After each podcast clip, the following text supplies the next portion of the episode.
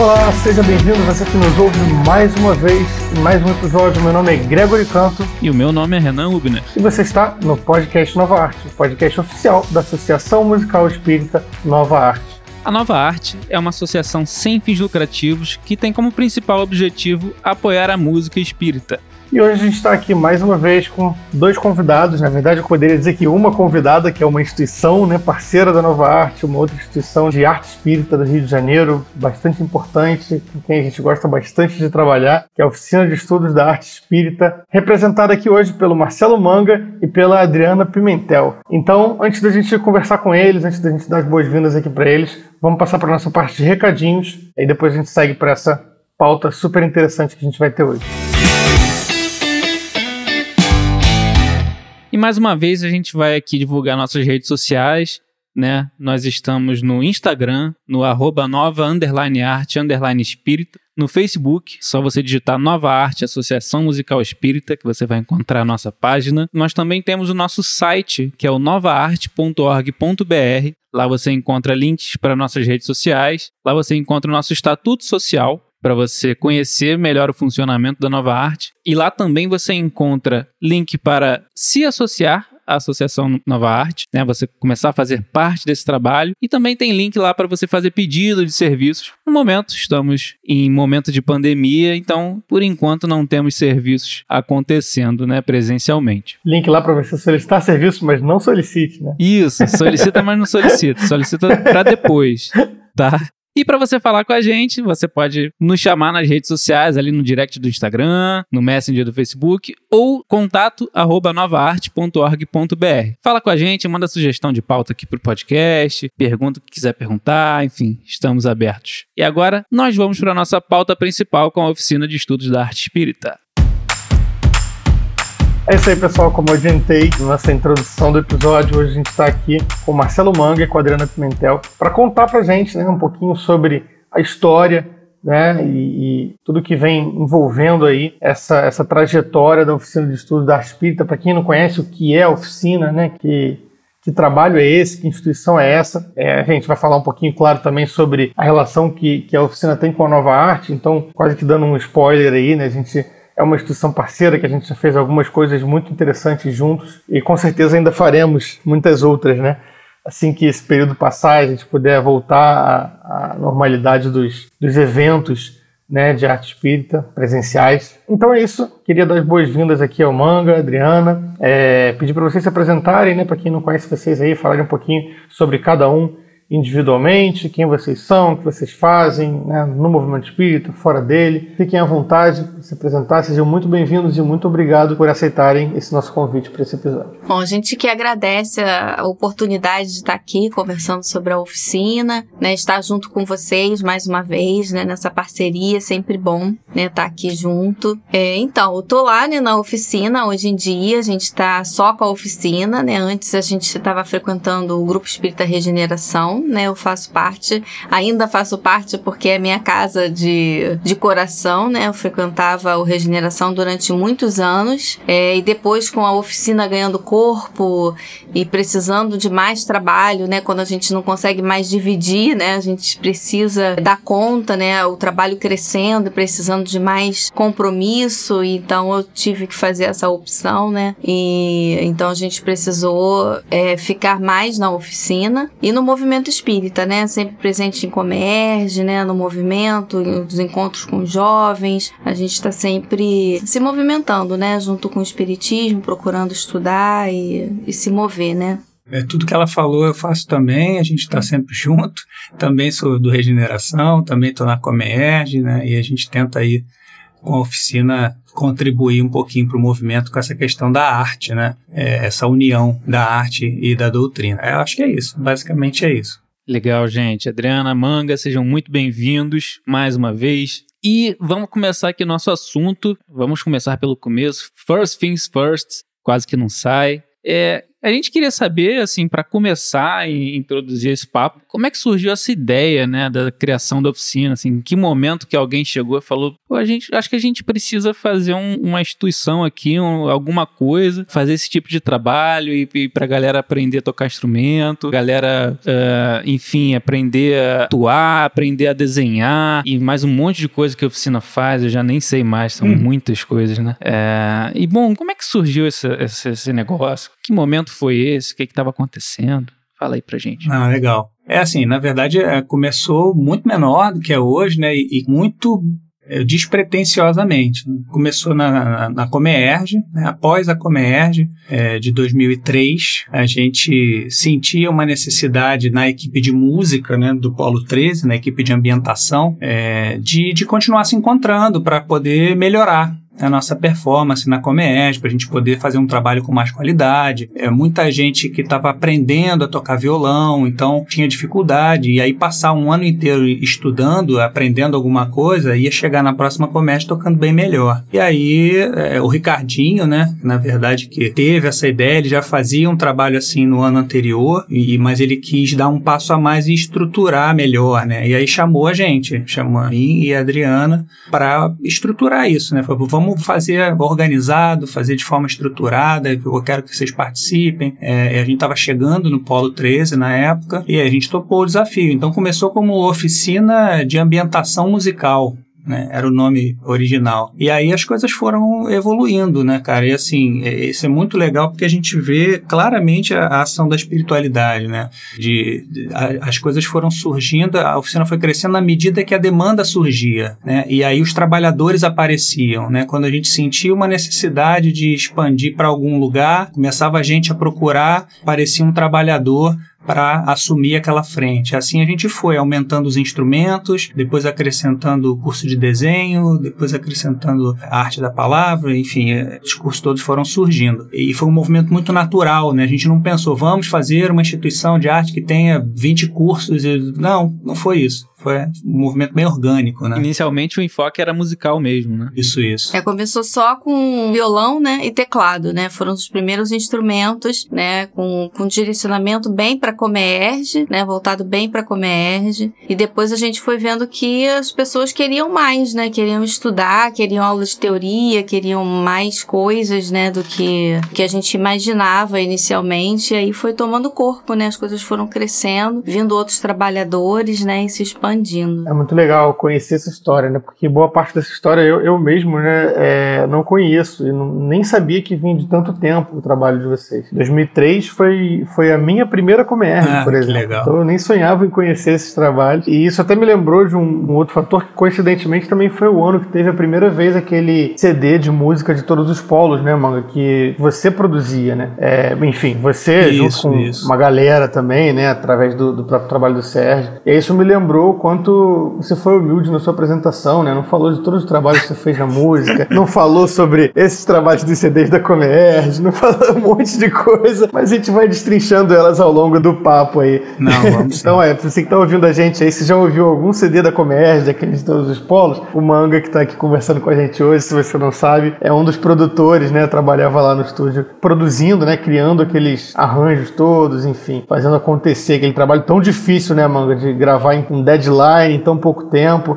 A gente passou por isso um pouco também no Polo 7, sabe como é que é. Sim, sim, vocês produziram também, achei muito legal. E é legal porque é uma coisa que a gente vai fazendo, né, e vai também inspirando outras pessoas a fazerem, né, como vocês fizeram também, como hoje a gente tem muito mais gente produzindo do que a gente tinha em 2003, né. Sim, e que continue crescendo, né. É, essa é a ideia, é multiplicar, é trocar, formar uma rede, enfim, que todo mundo possa fazer. Equipamento está cada vez mais barato, né, acesso ao conhecimento, ao estudo também, então que essa rede cresça, né.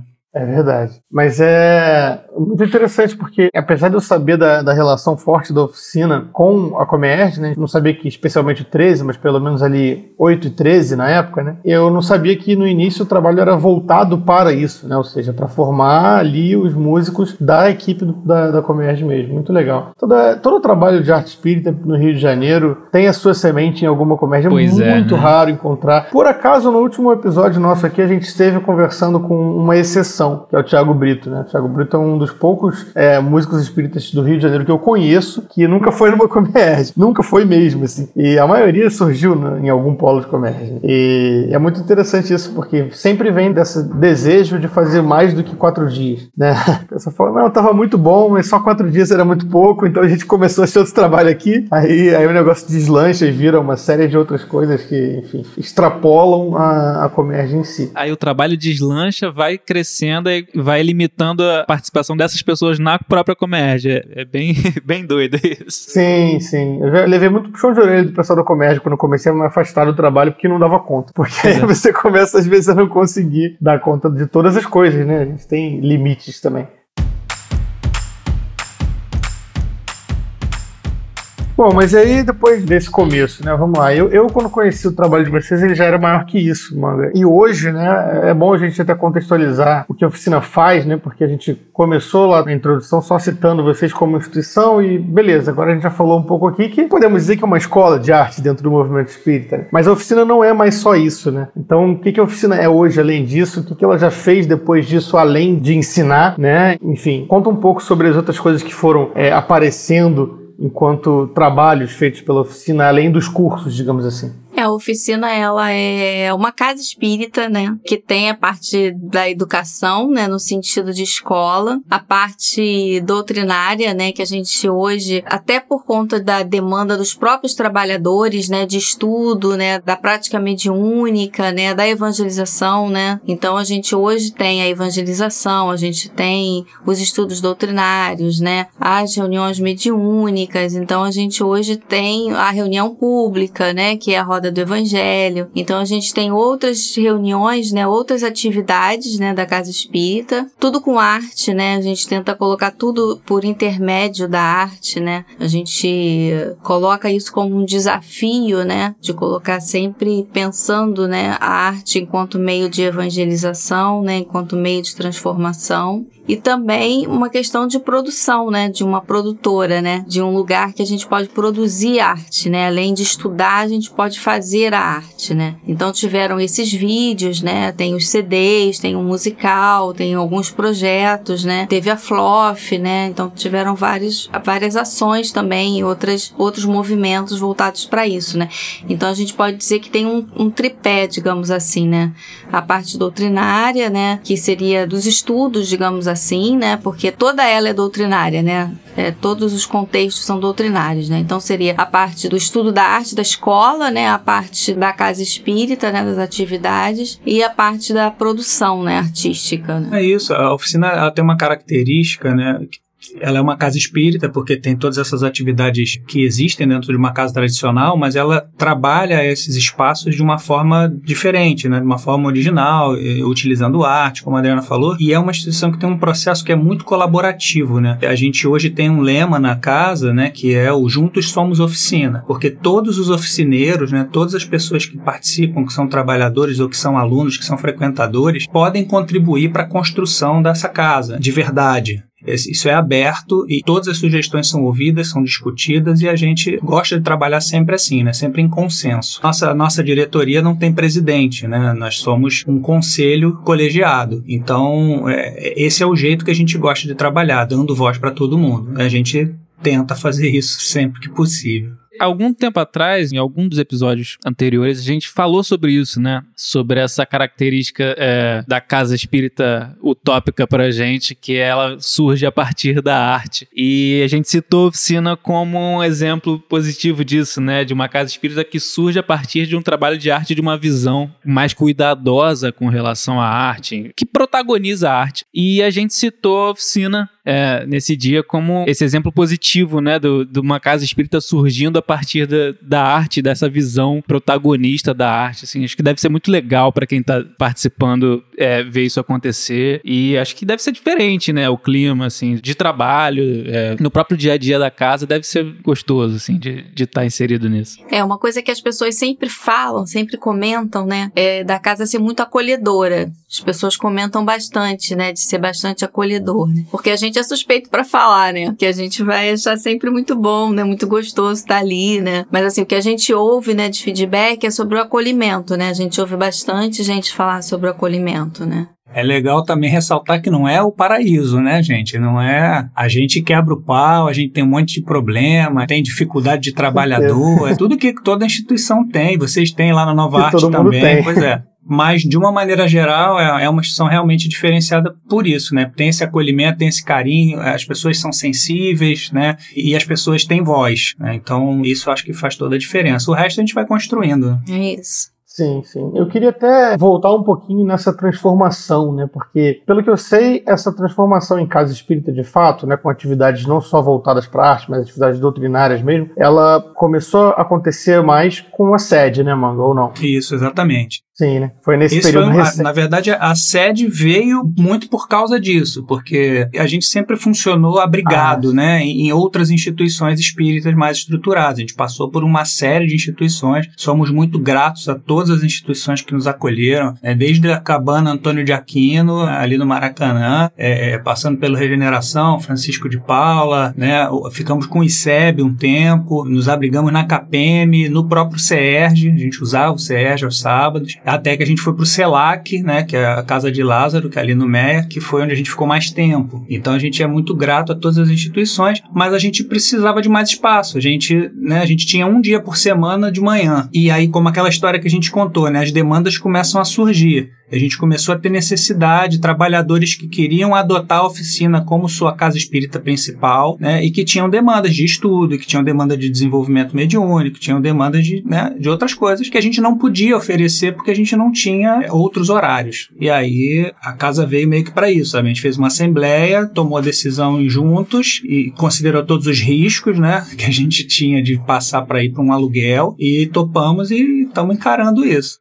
Isso é uma virada de chave muito grande, né? Porque você sair de um trabalho que era ali voltado, né? Praticamente só, só não, né? Para esses dois pilares, né? Vamos dizer, a Adriana falou em tripé, então vocês tinham antes dois pilares aí, que era um era o ensino de artes e outro era a produção, que enfim acontecia fora daquele espaço ali, né? Em outros horários e tal, mas em atividade mesmo presencial com todo mundo era um dia na semana, né? Pelo que eu lembro mais de manhã, terminava ali no início da tarde, para passar a ser uma casa com atividades, não sei, mas provavelmente diárias, né? Isso. Atividades durante a semana e tal. Eu acredito que tenha sido uma virada de chave muito grande. E conforme o Renan falou, né? Eu particularmente sempre pensei nisso, né? De como seria legal se a gente tivesse instituições, né? Não só uma, mas várias casas espíritas mesmo que tivessem arte no seu íntimo ali, digamos assim, né? Como uma das coisas principais, né? Rodeando de forma, sei lá, quase que transversal ali todas as atividades, como acredito que seja lá hoje. Não apenas a casa que é aberta para arte, digamos assim, e ah, não, tem ali uma musiquinha antes da palestra, uma coisa assim, etc. Mas não, ela pensa a atividade dela tendo a arte como prioritária, importante em todos os, todos os momentos. Não tive a oportunidade ainda de conhecer essas atividades doutrinárias de vocês, né? Só fui na sede acho que uma ou duas vezes, mas em atividades mesmo que eram de arte, mas tenho muita curiosidade de conhecer isso. E uma coisa que eu queria perguntar sobre isso, e queria que vocês falassem um pouquinho, é, tem um pouco relação com o público nesse sentido, né? Porque provavelmente vocês, conforme fizeram essa mudança, passaram a receber mais público, de pessoas que não eram só aqueles alunos ali dos cursos de artes, mas pessoas que passam a frequentar ali a casa, né? Participando de estudos, assistindo palestra e tal. E uma coisa que a gente fala muito no movimento espírita é da, da dificuldade de trazer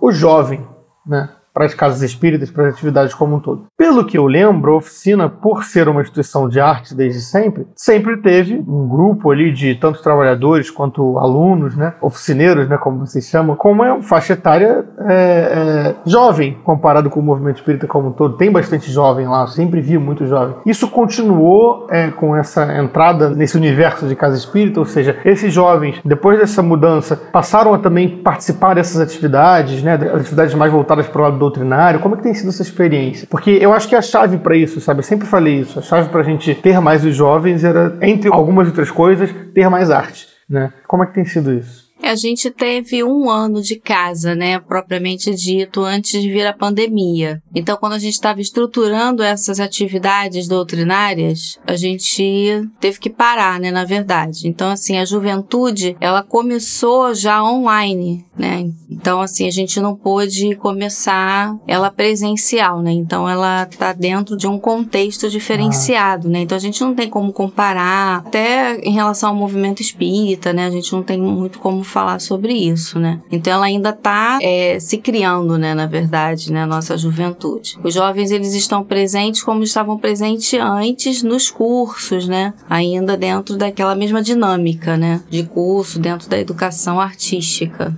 Entendi. É, ocorre de se criar num, é, de uma forma diferente e também num contexto diferente pelo momento da pandemia, né? Então é, não é só uma casa que surge a partir de uma instituição de arte, mas também é, nesse meio tempo aí, né, de um ano, já para esse contexto de pandemia. É, até quando o Manga falou, né, da decisão em assembleia de passar a ter a sede, a transformar em casa espírita, ele falou, ah, a gente sabia que haveria riscos, eu pensei assim, com certeza não previram esse, né? De de repente chegar um vírus mortal que ia dominar o mundo, impedir todo mundo de fazer essas atividades. É, e a gente sabe o quanto para vocês também foi difícil, né? Depois que isso aconteceu, porque não sei como é que tá hoje, né? Mas boa parte do ano 2020 batalhando bastante para conseguir manter, né? Pagar as contas lá e, enfim, sem ter as atividades. A gente fica muito feliz de ver que isso está acontecendo, né? Porque seria uma pena se depois de tanto tempo, né? Querendo ter essa sede, querendo ter esse trabalho, você consegue a sede um ano depois, vem a pandemia, se vocês não conseguissem manter por algum motivo, ia ser realmente bem ruim para todo mundo, para todo o movimento espírita isso. É, a gente está realmente né, em apuros, a gente tem feito campanhas, né, tem feito lives eventualmente, pedindo contribuições, porque tem o aluguel, né, que é o que pesa mais nesse momento. A gente está com a casa fechada e aí cessou toda a nossa fonte de renda. Né? A gente tinha lá uma cantina, a gente tinha lá uma lojinha né, que vendia os produtos da oficina. Então, volta e meia, a gente tinha algum movimento de entrada de dinheiro, de recurso desse movimento. E aí não tem movimento, a gente não tem mais como, como gerar. Só que o aluguel continua, né? Então, se a gente quiser manter a casa, não quiser entregar, a gente precisa continuar pagando. A gente até conseguiu negociar um descontinho, mas ainda assim é pesado. Então, a gente está em campanha permanente para arrecadar fundos, para principalmente para trazer associados, né? Assim, pessoas que acreditem na instituição. E eu acho que o Novarte faz isso muito bem, né? De trazer as pessoas para perto, de conseguir colaboradores, de conseguir pessoas que acreditam no trabalho que a instituição faz e que apoiam. E a gente está iniciando essa busca aí de conseguir pessoas que suportem né, financeiramente tanto a manutenção do que já existe quanto outros projetos, né? Que todos eles custam dinheiro, né? As coisas que a gente faz, por mais que a gente use trabalho voluntário, mas tem custos que o voluntariado não cobre, né? Então é importante. Com certeza. Então, aí, oportunidade para você que está ouvindo esse episódio, né? É, fazer parte desse trabalho e ajudar esse trabalho da oficina a continuar acontecendo. No final, o Manga e a Adriana vão deixar os dados aí, a gente deixa na descrição também do episódio, contatos de como a pessoa pode se tornar um associado e como pode contribuir também esporadicamente, né? Dados aí segue o Pix, segue o Pix. Pix, conta bancária, etc. Porque a gente sabe que realmente precisa, né? Pagar aluguel daquela casa tão grande não deve ser baratinho, né? Com certeza não, não tá fácil atualmente, né? Sem poder realizar as atividades que vocês vinham realizando.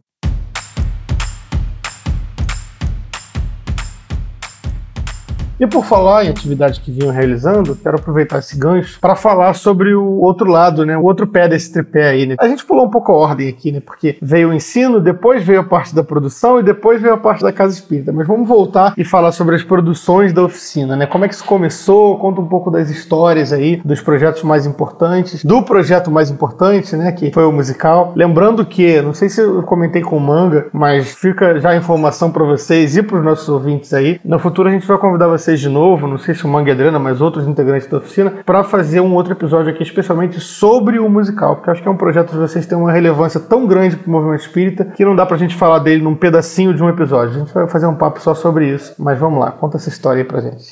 Ah, legal. É, começando pelo musical, dando um spoilerzinho para o próximo podcast, né? Assim, foi realmente uma experiência ímpar, né? Foi parecido com a, a, surgimento da instituição. A gente começou pensando pequeno e o negócio foi tomando vulto, foi tomando vulto, as pessoas foram chegando e aí se transformou no, no que se transformou, né? Foi um espetáculo que foi visto por milhares de pessoas. A gente fez duas temporadas, né? Uma no Teatro Miguel Falabella no Norte Shopping, outra no Maison de France, lá no centro do Rio. É, no Maison a gente ficou um mês em cartaz, fazendo sessão dupla no sábado, casa cheia bem cheia, não, lotada todos os dias, mas com bastante público. É, e o musical foi falando sobre o livro Céu e Inferno, né? Foi na época do aniversário. E, cara, foi um trabalho que envolveu mais de 100 voluntários, né? Com um elenco enorme, com corpo de balé, com orquestra. A gente teve apoio da Camerata Espírita, a gente teve profissionais super conceituados no mercado, surgindo do nada, se descobrindo que era espírita, se aproximando, se oferecendo para trabalhar. Então foi, foi uma experiência riquíssima, tanto do, do, lado técnico, né, no aspecto técnico, a gente conseguiu um resultado bem legal, os arranjos são muito bonitos, as escolhas das músicas, quanto no aspecto espiritual também. Né? Teve muito suporte espiritual né, durante os ensaios e durante as apresentações. A gente tinha uma equipe né, de suporte espiritual, sempre de prontidão, né, com, com pessoas também trabalhadores do movimento espírita, do CERJ, de Polo de Comerge, apoiando, estando lá para dar suporte e sustentação para gente. Foi uma experiência muito incrível. Assim, quem participou não esquece, né? E quem assistiu também dizem que ficou marcado, né? Porque isso realmente esse assunto sempre volta. A gente não pensa em, em remontar, né? Por enquanto, mas a gente está gravando aqui aos pouquinhos e com calma os arranjos, né? Para ficar pelo menos o registro musical do espetáculo. E, e, uma das coisas que eu acho que é mais marcante nisso é que a gente foi pra rua, né? A gente rompeu a bolha de apresentar na Casa Espírita, que não tem nada contra, é ótimo apresentar na Casa Espírita, mas a gente quis dar um passinho além e, e levar essa oportunidade para pessoas que são fora de fora do movimento também. Então, a maioria do público que foi nos assistir era espírita, de fato, né? Faz sentido que seja assim, mas teve muita gente não espírita também que assistiu e que teve a oportunidade de tomar um contato ali com a doutrina. Então, e tem o espírita de fora da bolha também, de certa forma, né, Manga? Porque tem muita gente espírita que não participa ativamente do que a gente chama de movimento perfeito, espírita, digamos assim. Né? A pessoa conhece a doutrina, às vezes frequenta uma casa ali, assiste aquela palestra semanal dela ali, vai para casa, não faz ideia do que é música, uhum. do que é uhum. nada. E essa pessoa também tá fora da bolha e muitas dessas também acabaram sendo atingidas por essa divulgação de vocês. De, de repente até entraram um pouquinho nessa bolha depois disso. É isso. E, e fora o musical, a gente tem um monte de outras coisas, acho que tão importantes quanto evocando tanta sensibilidade quanto, mas que em porte menor, né, naturalmente. Então, a gente tem os CDs, né, que a gente produziu em, em parceria com o CERD, com os povos de Comerge. A gente tem a FLOF, né, que a Drica falou ainda há pouco, que é a festa literária da oficina, né, que foi montada nos moldes da Flist, né, e da Flip, é, que são feiras literárias, festas literárias. A gente tem é, é o CD do Alan, né, e da Lilia, alguns artistas espíritas que fazem parceria com a gente também para lançar os seus trabalhos. A gente fez a turnê né, do CD, de lançamento do CD do Alan em parceria com a Nova Arte, inclusive foi bem legal aquela experiência ali, aquela sequência de, de espetáculos por vários lugares, várias cidades do, do, do, estado do Rio, foi bem bacana. E a gente faz as nossas atividades internas também, né? A gente tem saraus, a gente tenta criar o máximo espaços de expressão, né, para os artistas internos ou externos. Então a gente fez noites lá de arte convidando artistas, né, de fora da oficina, que são artistas parceiros, né, que gostam do trabalho, que estão sempre com a gente. Então fizemos vários, antes da pandemia, né, fizemos vários espetáculos lá, compondo, né, com essa galera, foi é bem legal. E a ideia é essa, né, sempre movimentar, produzir. Eu particularmente ainda acho que a gente produz pouco para o que a gente poderia fazer com a quantidade de gente boa que a gente tem lá na oficina. A gente tem uma galera muito fera, assim, muito, muitos profissionais, né, de mercado, muita gente muito estudiosa e acho que a gente deveria ainda produzir mais. Pronto, falei. Fica aí o recado para os oficineiros. é bom que depois vocês vão divulgar o episódio aí nos grupos de vocês, para todo mundo que é integrante do trabalho ouvir e já tem o puxão de orelha aí do manga. estímulo, estímulo. estímulo.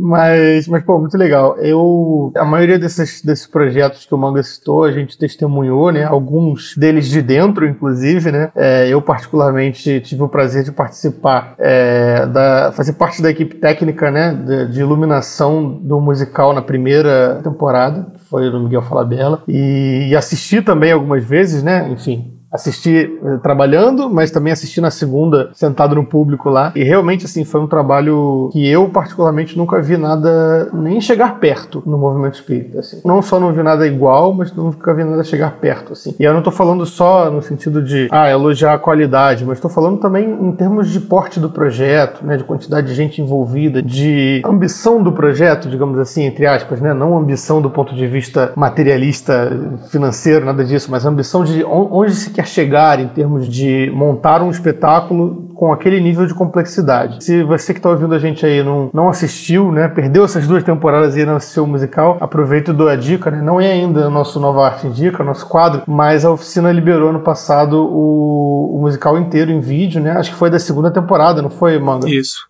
Então, no canal da oficina no YouTube, a gente vai deixar o link também na descrição, tem um musical completo. É, não é a mesma coisa do que assistir lá, com certeza, mas também é uma experiência muito legal e dá pra, dá pra ter uma ideia, dá pra se emocionar e dá pra ter uma ideia do que foi aquilo ali para quem não, não acompanhou. Né? E esses outros projetos também que o Manga citou e que a gente já chegou a, a participar junto, né? Toda vez que a oficina produz algum show de música, normalmente a gente está lá, né, fazendo sonorização, fazendo iluminação e, e, e assim, é muito legal porque a gente, a Novarte, enquanto prestadora de serviço, faz esse trabalho em parceria com várias instituições, né? muitas vezes casas espíritas e tal. Trabalhar com pessoas como são vocês, né? como é o time da oficina, é, é legal, é prazeroso também por isso. Né? Estamos ali entre amigos, trabalhando com uma equipe que tem esse, esse espírito né, que vocês estão passando pra gente aqui, é, de colaboração, né, de, todos, de todos ali trabalhando juntos. Né? Normalmente a gente chega, é, é muito comum a gente chegar em local de evento e a pessoa lá do. A gente chega cedo, né? Para montar e tal,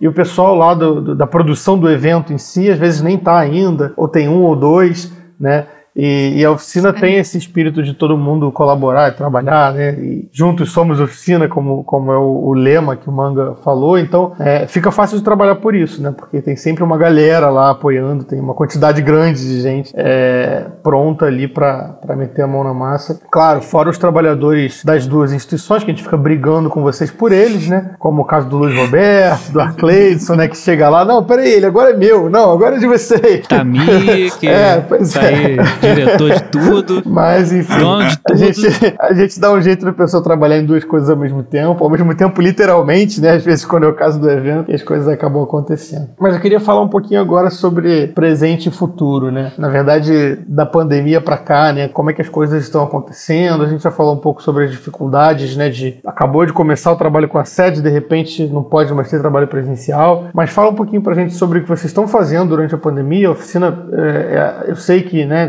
Continua trabalhando bastante, produzindo bastante coisa. E também, né, depois a gente quer ouvir um pouquinho sobre o futuro, né? 2022, se Deus quiser, a gente volta às atividades presenciais de alguma forma, né, aqui no, no Rio, né, aqui no Brasil. E o que, que vocês estão pensando aí para as próximas atividades, tanto na casa quanto de projetos de produções, o que puder contar, né? Tem muita coisa que é segredo. A gente teve um susto, né, como todos, né, na, na vinda da pandemia, né, então inicialmente a gente parou com as atividades, né, é, foi durante os seis primeiros meses, né, a gente parou total, nem online, nem nada, né, a gente simplesmente parou, respirou, o que que é isso, o que que está acontecendo, e aí depois, então, a gente viu qual o rumo, né, que as coisas estavam tomando e viu a possibilidade, né, do online acontecer, então a gente abriu as inscrições inscrições já para o segundo semestre de 2020. Então a oficina ela retorna online no segundo semestre de 2020. E aí surpreendeu bastante a gente, porque a gente ficava evitando o online, né? Não, o online não tem a mesma vibração, não tem aquela olho no olho, né? E a reunião por Zoom é ruim, vamos fazer a reunião presencialmente, né? E aí a gente viu que caramba, né? Que coisa funciona, né? Que as pessoas criam vínculo, que você pode fazer muita coisa online que dá certo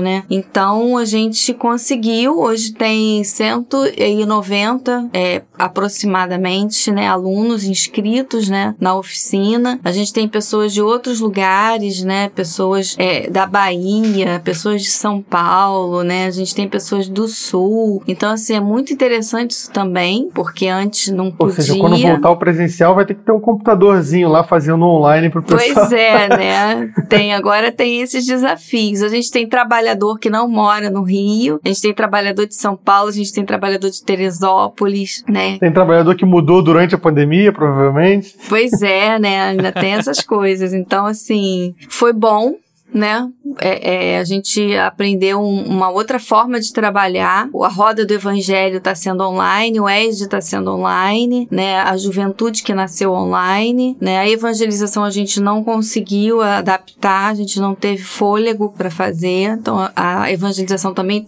tinha começado, foi o primeiro ano que começou e a gente não teve fôlego de, de continuar, né? Dessa adaptação, então a gente não continuou. É difícil até em relação ao público, né, Adriana? Para criança mesmo, né? Tanto que no próprio Sim. EAD a maioria tem tido bastante dificuldade né? para ficar ali Exatamente. na frente do computador e tal. Então realmente é, é outra parada. E, e aí, para voltar agora pro ano que vem, né? A gente está fazendo uma pesquisa com os trabalhadores para ver qual, o que, que os trabalhadores pensam sobre isso, como é que eles estão com relação à volta, ao retorno né? Então a gente na semana passada a gente teve uma reunião justamente para poder sentir, né? A gente fez um, um, um, uma pesquisa, a pesquisa está rolando ainda, com, com, a gente fez um form, né, no Google com várias perguntas assim para poder pegar todos os trabalhadores, mesmo aqueles que não tinham ido à reunião, né, para poder a gente se embasar, né, para ver como é que vai ser esse retorno, né? Então a gente está pensando, né, em ter alguma coisa presencial, sim, mas a gente vai precisar considerar o que você falou, né? Esses alunos que estão fora. Já teve professor que falou: não quero voltar para o presencial, quero continuar online porque descobri que online é muito legal e estou apaixonada pelo online, né? Então tem isso também. Ou seja, no mínimo vai ter modalidade nova, né? Pois é, vai ter, vai ter. Né, a prática musical. Acho que o mundo não volta, né? Por conta disso, né? Porque assim como infelizmente muitas portas se fecharam temporariamente, pelo menos, é, essa nova porta que abriu, né? Que é do digital, do online para tudo, ela, ela não se fecha mais, né? Não tem jeito. Pois é, exatamente, não se fecha mais. E aí a gente está estudando uma forma de fazer que não seja cansativa, né? Porque tem algumas pesquisas também apontando, né, que é o um modelo híbrido, né, com tela e ao mesmo tempo presencial, né, no mesmo lugar. É um modelo muito cansativo que os professores estão tendo um pouco de estresse, né? Não está sendo muito bacana, assim, em termos de, de vida saudável, né, uhum. né? De um trabalho saudável Sim. também para quem está executando ali, para quem está a qualidade também, né? De quem chega, né? De quem está está fora dali, que está em casa, né, recebendo a informação também. Então a gente tem que ver direito como vai fazer, né, com calma, como é que vai fazer isso aí, né? É, esse híbrido simultâneo é complicado porque eu tenho a impressão de que quando você está no online, até a didática muda, né? Até a forma de você falar e mostrar as coisas muda. Você compartilha sua tela, mostra algumas coisas. É diferente de um professor que, sei lá, pensando no, no estudo tradicional, né, de escola, tá ali com um quadro, em pé, mostrando as coisas, gesticulando e tal. E acho que falando de arte mais ainda, né? Porque, enfim, dependendo da arte, né, música, aí tocar um instrumento, aí tem um aluno que está presencial, então você mostra para ele ali fisicamente o que, que ele para ele fazer, e o outro que está no online ao mesmo tempo você não consegue mostrar tão bem. realmente é, esse híbrido simultâneo é é brabo. Talvez seja o caso de duplicar todos os cursos, né? Cada curso passa a ter uma versão é, presencial e uma versão EAD, digamos assim. Tô arrumando mais trabalho para vocês, né? Não sou eu não, tá, gente? Foi o coronavírus. Não, pois é, porque foi o que a Drica falou, né? Assim, é, a gente não faz nada que os professores não queiram fazer, né? Quem faz a instituição são os trabalhadores. Então não adianta a gente definir Sim. que vai ter agora todo mundo volta, porque a gente sabe que tem trabalhador que não vai voltar, a gente já sabe disso. Então a gente está tentando estruturar da, da melhor forma possível para todo mundo, né? Que seja bom para os trabalhadores, que seja bom para os alunos, que seja bom para a instituição. Então é, é uma equação aí que é, é complicada, mas, mas estamos trabalhando. É, né? A gente sempre faz as coisas do jeito mais difícil, é. né? Porque quando você trabalha de forma colaborativa, sempre é mais difícil, né? Você demora mais para decidir. Sim, são muitas né? vozes. Exatamente. Né? Mas é isso, é, é, é, o nosso DNA é esse, né? Então, vamos nessa. Isso aí. É, realmente é. Mas vai sair, vai sair esse planejamento e, e em breve vocês estarão de volta. Acho que a gente está esperando as coisas começarem, voltarem, né, a acontecer. E é, eu acho que, é, como eu falei, né, algumas, algumas mudanças vão ficar e eu acho que isso, isso também é para o bem, né? isso também traz muitas coisas boas, né? Como, como a Adriana falou de vocês poderem ter pessoas de fora do Rio, por exemplo, né? É uma, é uma expansão que não era imaginável até então. Então, acho que de certa forma a gente vai mudar muitas coisas na forma de lidar com, sei lá, com uma série de situações, né? Tem eventos, se a gente pensar em evento show e tal, é, qual vai passar a ser importante daqui para frente? Ter transmissão ao vivo, por exemplo, nos eventos, que antes estava engatinhando, estava começando a ter um movimento espírita, mas de repente, agora quando os eventos voltarem, vai ser mandatório, tem que ter transmissão ao vivo sempre, né? Porque as pessoas se acostumaram a ver live, a ter oportunidade de pessoas verem de outros estados, etc. Eu acho que algumas coisas não vão voltar mesmo, né? Vão, vieram com, com recursos novos, né? com possibilidades novas, isso também tem esse lado positivo. E aí eu vou quebrar o protocolo e eu vou fazer uma pergunta agora. Nova Arte vai voltar, já está se planejando para voltar em 2022, porque a oficina já está começando a pensar nos eventos presenciais, em show, e vai ter musical novo que já está no forno, e a gente quer o Nova Arte com a gente. Vocês estão tão se preparando? Essa é a pergunta de um milhão de dólares.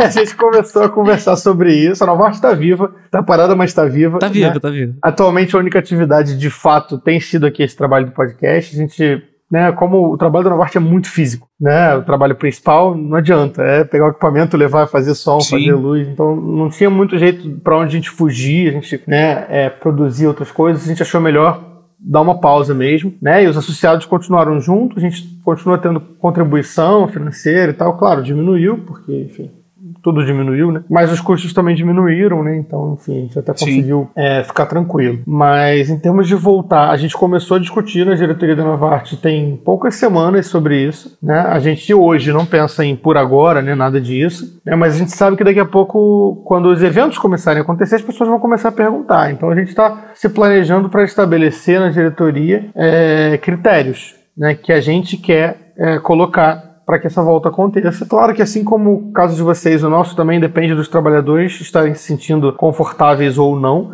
Mas a gente, enquanto instituição, pretende ser bastante exigente, mano. Assim, a gente tem bastante receio, né? A gente não sabe ainda, a gente está chegando, o Brasil começando a chegar em percentuais bons de vacinação, mas os números né, de casos e mortes ali ainda não estão tão tranquilos assim né? Tivemos uma queda, agora está com risco de estabilizar, então a gente ainda tem um certo receio. Então a gente pensa em estabelecer critérios é, de números mesmo. Ah, a gente vai voltar depois que a gente tiver tanto por cento de vacinados, com, com, todo, com duas doses, e depois que a gente tiver um número de casos por milhão de habitantes inferior a tanto, e de mortes também, não só a nível nacional, mas principalmente a nível local, né, de Rio de Janeiro, né, de onde a gente estiver atuando, não só no Rio, a gente às vezes vai para Minas, uhum. por exemplo, já fomos algumas vezes. Então, pensando sempre nisso, né, e claro, combinar com os organizadores dos eventos exigência de vacinação para todo mundo que estiver dentro, né, enfim, é, comprovante, etc e tal. E a gente vai começar a trabalhar nisso, assim, de ter esses critérios. Né? Isso significa que a gente não faz a menor ideia de quando a gente vai voltar. Respondendo de forma mais objetiva a pergunta, sim, a gente não sim, faz a menor ideia. Perfeito. Mas, mas com certeza. Perfeito. Se, se, os critérios forem atendidos, vocês fazem, isso, senão isso. não fazem. E sempre podendo é voltar, isso, né? Tá, tá Porque, enfim, ah, os critérios agora estão sendo atendidos. Então, os números estão bons, positivos, todo mundo vacinado, trabalhadores, inclusive, óbvio, nenhum trabalhador vai, vai para evento se não tiver vacinado com duas doses. Vamos voltar. Beleza. Chegou uma nova variante, as coisas começaram a piorar. A partir do momento que aqueles números ali não são mais satisfeitos, a gente volta para casa. Esse é o plano por enquanto. Agora, se você inverteu e fez pergunta, eu até me perdi aqui. não vai ter. Mas a gente está chegando ao fim, na verdade, do que a gente tinha pensado em conversar aqui com vocês, né? É, como eu disse, a gente vai ter uma conversa maior sobre o musical, porque acho que é um projeto muito grande que merece esse bate-papo mais extenso, né? Com um pouco de história sobre como foi, porque foi um período muito intenso, né? Eu participei do primeiro, né? O segundo não, não tão de perto, mas foi um período muito intenso de trabalho, né? De muito trabalho, de muito ensaio, de muita muita, atividade. Eu tenho certeza que as pessoas mais ativas da oficina é, ficaram muito cansadas, né, ao final daquilo tudo, porque realmente foi fisicamente, assim, bastante coisa. E com certeza, quando esse convívio aumenta, a gente tem muita coisa para contar também, né, de histórias legais, boas, é, algumas não tão boas, algumas engraçadas. e aí, de repente, a gente vai fazer esse papo, né? Não sei se para logo, mas a gente em breve vai convidar é, vocês. A gente, a gente tá querendo fazer uma série aí de episódios de backstage, de produção, perrengue de, de de fazer as coisas. E esse com certeza tá no, tá no bolo. Legal, muito é, bom. É isso aí. Tem, tem, tem muita história. Bom, e a gente, a gente falou um pouco dessa questão do futuro, né? O Manga falou que já vai ter outro musical. Acho que acabou que a gente já cobriu um pouco isso também do, do, dos planos, né, pro futuro. Então eu queria saber se tem mais alguma coisa que vocês queiram adicionar, contar pra gente aqui sobre essa história, alguma coisa que a gente, porventura, tenha pulado aqui, não tenha é, comentado. É, e se a gente não tiver, a gente parte para a parte final aqui do nosso episódio. Queria só reforçar assim dessa conquista coletiva, né, do musical, porque só foi possível por conta dessa coletividade, né, das pessoas todas terem se envolvido com a oficina. Eu acho isso muito importante, né? Tem uma coisa curiosa, né, do musical, que foi quando o musical começou, que ele começou por um, por um era um sketch, né, era algo bem pequeno para o Francisco de Paula. né? Francisco de Paula toda quinta-feira tinha uma, uma vez por mês, né? Tinha uma, uma palestra que era tipo um debate sobre um, um, uma arte, né? E aí eles chamaram a oficina para fazer uma arte para que pudesse ser um motivo para aquele debate daquela palestra. E aí o musical foi pensado para aquilo, né, para aquele ali. Então assim, eu acho isso muito muito legal assim para para visão coletiva, né, para força do coletivo, né, de, de como o sketch virou musical, né? Um projeto gigante. É, né? essa transformação assim, né, deixar isso bem bem forte aqui, né, nesse momento assim, porque a gente precisa um do outro, né, sempre. É, é, bem legal isso, porque o, o Manga falou, quando começou a falar do, do, musical, que aconteceu isso parecido com o que aconteceu com a própria criação da instituição. E é engraçado, porque é como se o projeto do musical fosse uma mini oficina. E isso chamou muito a minha atenção também, quando, quando vocês começaram a contar a história, né? Quando a gente olhar para uma instituição que, vamos lá, começou ali por volta de 2003, né? A fundação foi isso, né, Manga? Então, vocês vão fazer aí 20 anos agora, daqui a dois anos, né? Parece bastante tempo, mas para sair de uma reuniãozinha para treinar mais violão ao longo do ano para o pessoal que toca na Comerge, para se transformar numa instituição como, como é a oficina hoje, é pouco tempo, né? Assim, me parece que foi rápido para essa história, assim, para esse crescimento, para assim, para gente que conhece o trabalho de vocês de perto, já viu a, a, a, grandiosidade das coisas que a oficina faz e a variedade de atividades, né? É, não só falando ah, de um grande espetáculo como musical, não, mas o próprio trabalho, por exemplo, lá do ensino, né? Que todo ano a oficina abre as inscrições para os cursos e os cursos mais concorridos o pessoal fica é, de madrugada esperando a hora que vai sair a abertura da inscrição porque vai perder a vaga porque é muito mais candidato o do ingresso que vaga. do Rock in Rio. É, quase ingresso do Rock in Rio. Isso. Tem uns cursos que é assim mesmo, é. né? Tem uns cursos que é assim mesmo. Pois é, e chegar nesse alcance é, e ver os frutos que isso dá depois, né? Isso é muito legal, né? Porque quando eu falo dos frutos, eu tô dizendo que assim, não é só aquele furor de que todo mundo se inscreve, ao longo do ano todo mundo vai saindo, no final do ano ninguém aprendeu, não. Claro que todo lugar que ensina arte acaba tendo isso, né? Essa evasão, pessoas que têm dificuldade, não conseguem se dedicar, mas a oficina tem muitos frutos, né? Quando vocês falam das produções, do musical, né? Boa parte dos artistas que trabalham nas produções da oficina foram formados pela oficina, né? Alguns deles são os professores, mas outros são os alunos. Né? Então, assim, é muito legal ver isso acontecer, ver esses frutos né, de, de perto, né, como a gente que, que trabalha junto com vocês em, muitas situações a gente acaba vendo. Eu, particularmente, tá falando aqui por mim, Gregory, sou um, um, grande fã do trabalho da oficina nesse lado das produções. Assim, tudo que vocês fazem, eu sempre vejo uma, um cuidado muito grande assim com, com a qualidade, que é algo que, assim, eu também sempre vi em você, Manga, individualmente, assim, né? Acho que tem um pouco a sua cara isso. Você sempre foi o cara que, nas rodas de conversa entre trabalhadores da arte e movimento espírita, estava sempre puxando os assuntos e os debates para esse lado da qualidade, que a gente tinha que se atentar para isso, de que a gente tinha que precisava disso para poder fazer a arte acontecer no movimento espírita, né? E valorizando isso sempre. Isso é uma coisa que é, é, a gente sempre, sempre que te fala nisso, né? E, não, pô, a importância da qualidade, tá conversando com alguns amigos, assim, alguém lembra do Manga, né? que é sempre o cara que fala disso, sempre que reforça essa importância. E eu vejo isso na oficina. Claro que não estou dizendo aqui só que o Manga é o único responsável por isso acontecer na oficina, pelo contrário, né? conheço tantos e tantos trabalhadores competentíssimos né, dessa instituição, mas acho que tem um pouco essa cara também, não, é, de certa é, forma. É, isso é uma coisa que a gente fala já há algum tempo, né? É, porque a gente está há mais tempo aqui, é. então né? Sou, sou, mais, mais antigo aqui, né? Vamos dizer assim, no movimento. Então a gente acaba contaminando também as pessoas. Assim, hoje tem um monte de gente muito mais competente do que eu lá, tecnicamente, musicalmente. Então, tô somando lá. Mas assim, é preciso falar sobre isso, né? Porque assim, quando, quando a pessoa estuda, é, faz um, um curso, né? Como você e o Renan estudam, né?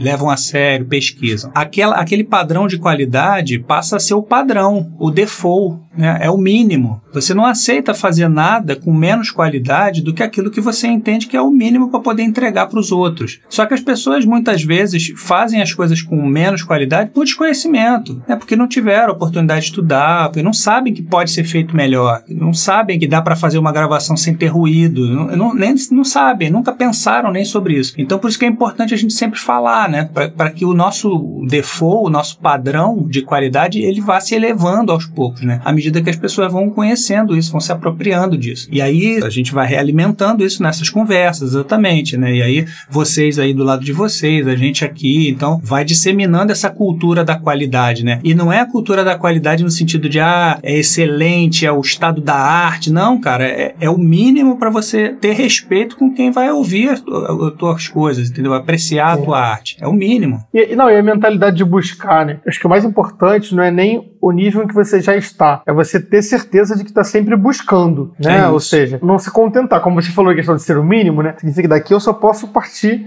para frente, ou seja, mesmo que você não esteja ainda nesse nível, ah não, não estou nesse nível que eu considero interessante, mas eu estou buscando, estou procurando, estou aprimorando, né? Eu acho que é o, é o espírito, é a gente não se contentar com, com aquilo que alguém aplaudiu, que pode ter aplaudido até por caridade, né? Como a gente tem sempre esse receio no movimento espírita. É. é, gostamos muito de ouvir de vocês essa história, né? essa trajetória. Aproveito para, usando vocês dois como, como representantes aqui, né? Dar os parabéns à instituição por todo esse trabalho, por tudo tudo que vocês estão fazendo, é, em especial né, nesse ano e meio já de dificuldade. A gente está vendo quanto né, vocês estão. É, continuam produzindo bastante coisa, realizando as coisas né, online como dentro do que é possível para conseguir manter esse trabalho. A gente fica muito feliz de ver isso tudo acontecer e reforçar né, essa parceria, dizer que a gente não sabe quando vai voltar, mas quando voltar, voltaremos juntos, estaremos juntos nesses, nesses projetos aí, contem conosco, com certeza. E acho que é isso, né, Renan? Quer adicionar alguma coisa? A gente parte logo pro Nova Arte Indica? É isso, acho que você já falou tudo. A gente tá com saudade de se encontrar pessoalmente, né, pelo menos aqui pela telinha a gente já mata um pouquinho da saudade, mas a gente fica aí com essa vontade, essa saudade de voltar e também dar os parabéns à oficina por esses quase 20 anos já, né? E por esse principalmente um ano e meio aí de luta com pandemia e sede para pagar e a gente vai levando, a gente sabe que é, que é muito trabalho e, cara, 190 alunos para cuidar, fora uma casa espírita. Mas é isso. Vamos armar uma, uma, outra edição daquela feijoada que a gente fez Nossa. lá com os samaritanos. Vamos, Pô, pelo amor de Deus. Foi a nossa última apresentação, cara. Foi a última apresentação? Foi, foi. Caramba. É, Demais. Foi realmente muito legal. Aliás, a gente falou aqui dos quase 20 anos, né? Os 20 anos de vocês vão bater com os nossos 10. A Nova Arte foi fundada em 2013. Ah, então, se vocês forem fazer algum grande evento, uma grande temporada para comemorar os 20 anos e tal, vamos conversar sobre essas datas aí, porque a Nova Arte vai fazer a comemoração de 10 anos também. Ah, que legal! Em maio. Poxa, que bacana. Em maio certeza. a gente completa 10 anos conosco. de Nova Arte. Legal. De repente a gente faz o nosso junto, hein? 10 anos de Nova Arte, é. 20 de oficina. É. Comemorar. Tem muita coisa para comemorar desses 30 anos é. aí. É. Beleza, gente. Beleza, Vamos partir gente. então para o nosso quadro de indicação, para o nosso Nova Arte Indica.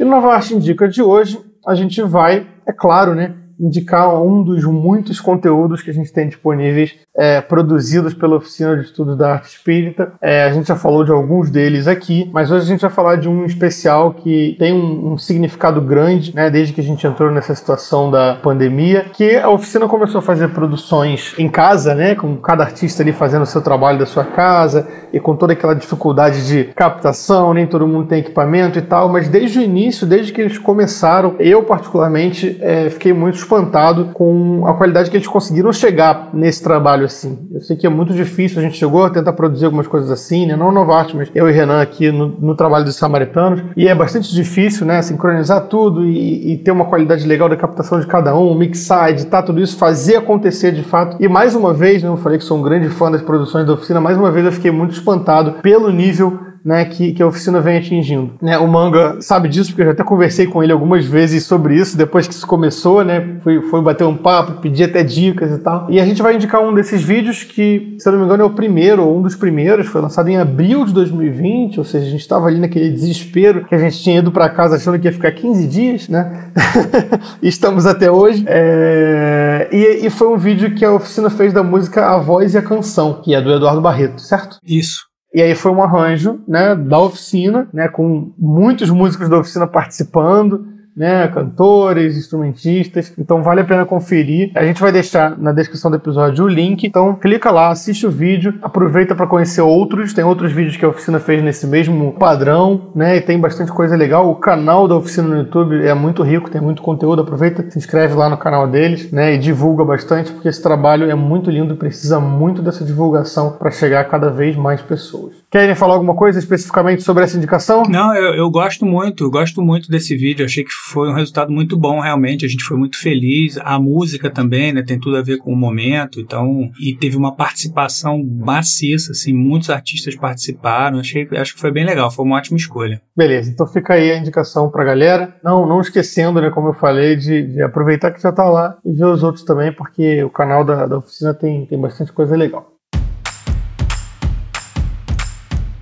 Bom, gente, hoje a gente vai ficando por aqui. Foi maravilhoso esse papo com a gente, da gente com, com vocês dois, né? Representando a oficina. A gente, como falei antes, já tá com muita saudade de, de trabalhar junto, de encontrar e dar abraço. Pô, dar abraço, gente. Quanto tempo que eu não abraço ninguém que, que tá muito próximo a mim? Não sei. Mas, é, muito obrigado pela disponibilidade de vocês, por estarem aqui batendo esse papo com a gente. Queria convidar vocês aí a, a deixarem suas, suas despedidas, seus recados finais, é, divulgarem o que vocês acharem que é bacana, é, divulgarem aí os contatos para a oficina também, e, formas de ajudar, e como se associar, e como se fazer parte do trabalho. Muito obrigado. Deixem seus recados, por favor.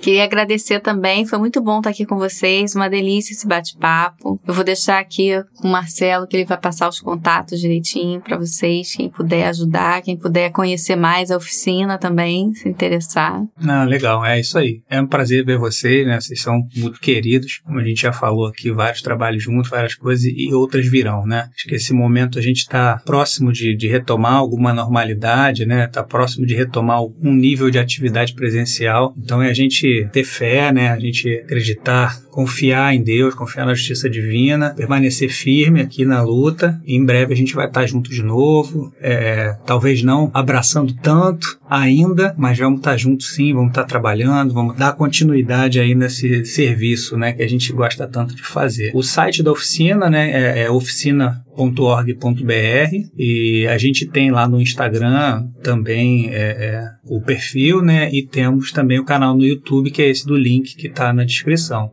A gente lá nas redes sociais, dá uma olhada, curte, compartilha, ajuda de todo jeito, né? A gente tem uma, uma, uma brincadeira que a gente faz lá na oficina que é assim, ah, só compartilha se gostar, né? Se não gostar não precisa, não tem problema não. A gente faz as coisas para que as pessoas gostem, para que as pessoas se sintam bem. Se você pô, curtiu, afinizou com o que a gente fez, aí ajuda a gente, bota para frente, compartilha, indica e a gente vai ficar muito feliz com isso. Então, no mais é isso. É, dar parabéns à Nova Arte pela iniciativa, por todo o trabalho que faz, mas especialmente por essa iniciativa, né, de, de trazer esse mundo, né, da arte, de trazer essas discussões, de trazer essa, essa trazer luz, né, sobre esses bastidores, sobre as coisas, como é que as coisas funcionam, né, como é que elas são de verdade, dos desafios que os artistas espíritas enfrentam. Muito legal, muito, muito boa a iniciativa de vocês estão de parabéns.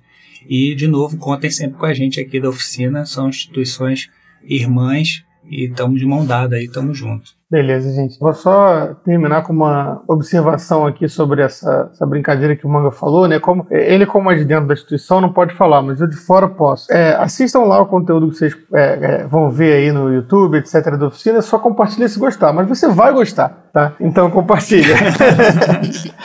não tem como não gostar.